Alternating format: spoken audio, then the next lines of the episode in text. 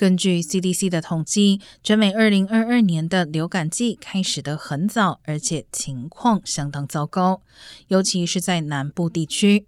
冬季流感季通常在十二月或一月才开始，但目前已经有七个州加上华盛顿特区的流感传播属于最高级别，两个州属于第二高的级别。这个流感季到目前为止，估计已有一千三百人因流感死亡，包括至少三名儿童。与此同时，CDC 的追踪显示，自九月以来，儿童罹患呼吸道合胞病毒 （RSV） 的病例激增。